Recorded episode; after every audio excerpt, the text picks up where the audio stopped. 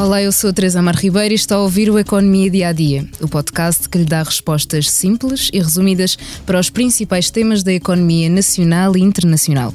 Todos os sábados lançamos um episódio que explora o tema económico em destaque durante a semana. Por isso, e sem qualquer dúvida, falamos do colapso de três bancos norte-americanos que lançou o caos pelo mundo fora. A maré vermelha da Bolsa saiu da América e atravessou o Atlântico. Exemplo disso é o Credit Suisse, um banco suíço, que perdeu um quarto do seu valor em Bolsa nesta quarta-feira. E a dúvida permanece há já uma semana. Vamos entrar numa crise financeira mundial? A minha convidada para falar do tema, Isabel Vicente, jornalista do Expresso que acompanha os assuntos da banca. Olá, Isabel. Olá. E obrigada por teres aceitado o convite no sistema europeu, está sujeito à supervisão do Banco Central Europeu, tem regras que são regras mais rígidas do que aquelas que estavam a ser aplicadas àquele banco. O sistema europeu está, no seu geral, muito mais robusto, eh, a supervisão e a regulação tiveram uma mudança grande nestes anos, depois da crise financeira, com um grande papel do Banco Central Europeu na, na, supervisão das grandes instituições bancárias por toda, por toda a Europa, e por isso é uma situação que não é sequer comparável do ponto de vista da realidade que existe no quadro europeu se há um banco grande que tem um risco sistémico, se é afetado, uh, se pode contagiar uh, não só diretamente por exposições de outros bancos uh, ao Credit Suisse, mas sobretudo por uma questão de confiança no sistema. Em primeiro lugar, queria explorar quais foram as razões para a queda dos bancos norte-americanos, Silvergate, Silicon Valley Bank e do Signature. Foi por falta da supervisão da Reserva Federal norte-americana? Sim. Uhum. na América o sistema funciona um bocadinho diferente do que funciona na, na, na, Europa, não é? E na realidade não foi só por causa, de, por causa da falta da supervisão, mas porque a gestão, a própria gestão do banco não era uma gestão muito profissional, digamos assim, uma gestão que concentrou a maior parte dos ativos em títulos de dívida e obrigações a longo prazo. Ora, como durante o ano na América as taxas de juro têm aumentado, passaram quase de 0% ou menos do que isso, para 4,5%, o que é que acontece aos, aos ativos que eles tinham de longo prazo e com isso fizeram dinheiro? Quando há uma corrida a uma instituição bancária, porque houve um, um, uma nota de rating da, da Moody's eh, sobre, sobre, essa, sobre o banco e, portanto, uh, as pessoas ficaram um bocadinho assustadas, tem que se ter liquidez. E, portanto, não tendo liquidez, o banco começa a ter problemas e tem que vender os ativos que tem em carteira, que neste caso eram ativos não, é, não tinham muita liquidez, e a perder dinheiro. E isto foram dois fatores de conjugação. Pode-se dizer, a política de risco deles falhou completamente, porque não foi bem gerida ao nível do risco, porque deveriam ter, ter antecipado que era uma coisa que poderia acontecer. Por outro lado, como é um banco apesar de ter um balanço que duplica o banco da Caixa Geral de Depósitos, portanto, nós achamos que é um, balanço, um banco grande, é um banco específico para empresas tecnológicas em particular, e no, em, em face aos grandes bancos da América, é um banco, uh, um banco pequeno. Uhum. E, portanto, sendo um banco pequeno, dá uns anos a esta parte, não é uh, monitorizado como são os grandes bancos americanos. E, portanto, para além de, da gestão não ter sido cautelosa nem prudente, porque estavam a ganhar dinheiro e não quiseram fazer seguros para cobrir os investimentos, também não houve nenhum supervisor que olhasse para eles e dissesse: há aqui um alerta, há aqui um sinal vermelho, vejam o que é que podem fazer, porque já há um ano que as taxas de juros cresceram abruptadamente. E basicamente isso teve na, na, na causa da, da, da queda hum. desse banco. Felizmente acabou tudo bem, porque Uh, tudo bem, não, não acabou tudo bem, mas na realidade os depositantes não vão perder dinheiro. Os seus dinheiros. A, a, crise começou exatamente na América, mas já chegou à Europa. Uh, o único banco europeu que realmente foi afetado até agora foi o Credit Suisse. Como é que a crise neste banco afeta diretamente os restantes bancos europeus? É assim, uma e outra crise estão separadas por um uhum. grande oceano, ah, mas não só. Porque, porque, mas... porque o, o pozinho da crise realmente concentrou-se todo praticamente numa semana, não é? Começou na sexta-feira passada uh, com o, os bancos norte-americanos, mas esta semana o Credit Suisse um, fez soar as campainhas, digo, porque um, teve uma queda abrutada. Uhum e também vem desde a semana passada esse problema.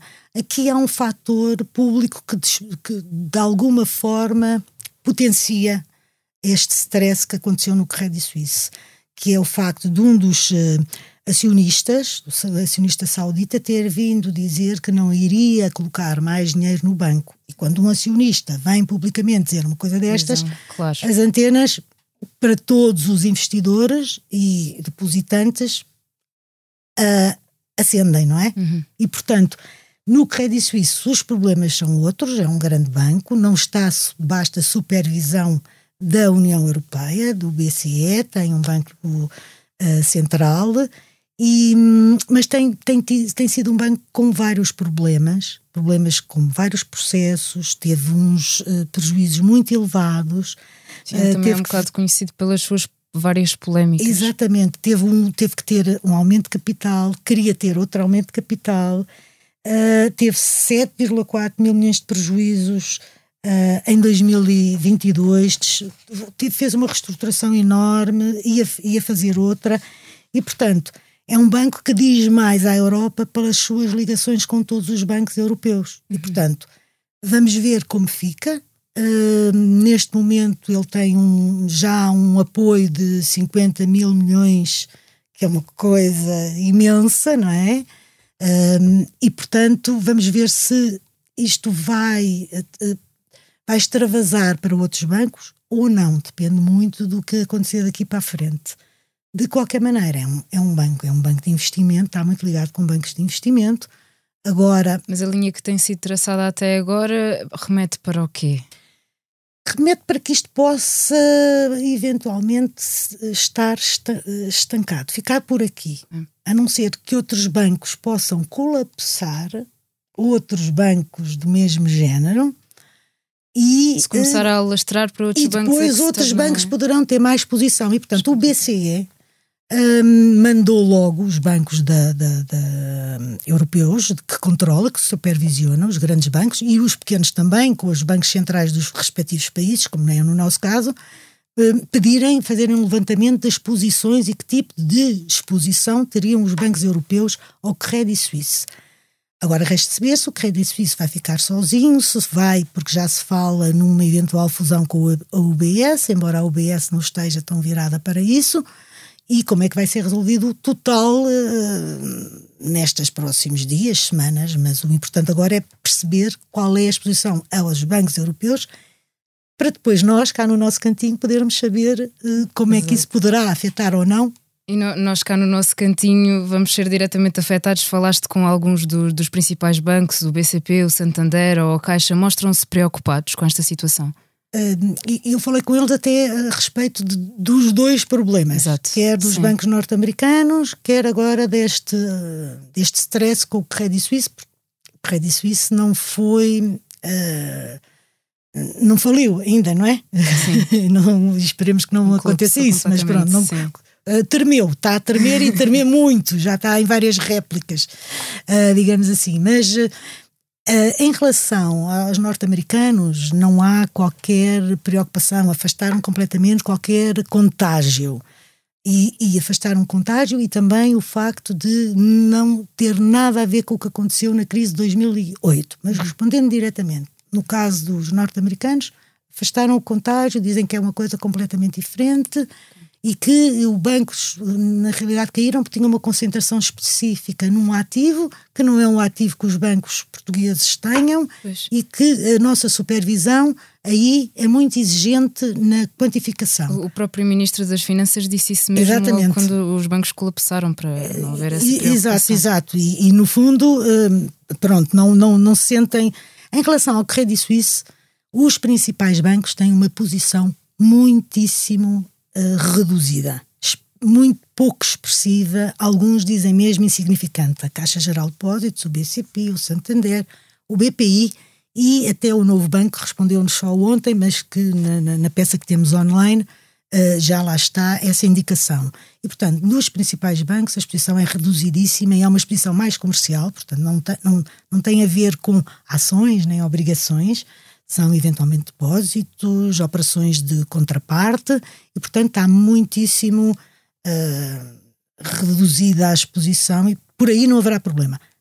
Agora, resta saber se o efeito dominó uh, claro. for parar outros bancos, qual Como é, é depois a exposição claro. uh, de, destes bancos a outros bancos e no que é que isso pode dar. Eu penso que houve uma resposta muito rápida, quer num caso, quer noutro, e neste aqui na Europa está a haver, muito cautelosa, exatamente para evitar que aconteça uma coisa idêntica, que não era possível acontecer. Porque em 2008 era completamente diferente a situação dos uhum. bancos.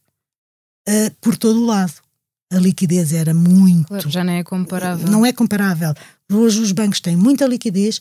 No nosso sistema e na, na Europa, os bancos financiam sobretudo um, ah, nos depósitos e têm muitos ativos que podem descontar se houver um problema que ultrapassa a liquidez que, que, têm disponível.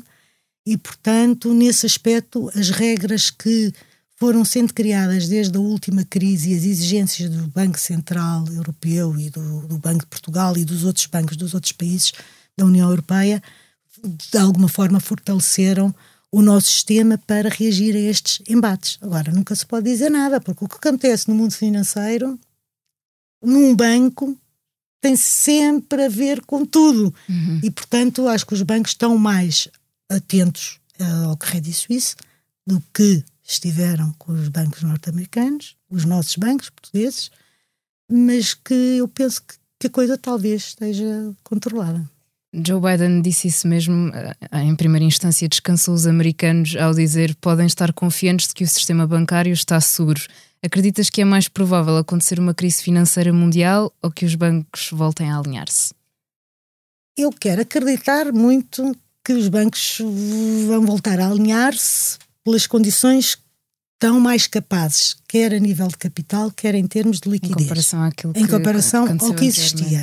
Se pode acontecer mais bancos nos Estados Unidos e bancos mais pequenos uh, falirem, isso aí eu penso que pode, pode eventualmente acontecer, mas não tendo qualquer uh, relevância, porque na crise de 2008 houve, houve, houve contágio pelos produtos que todos os bancos tinham uh, em todo o mundo, não é?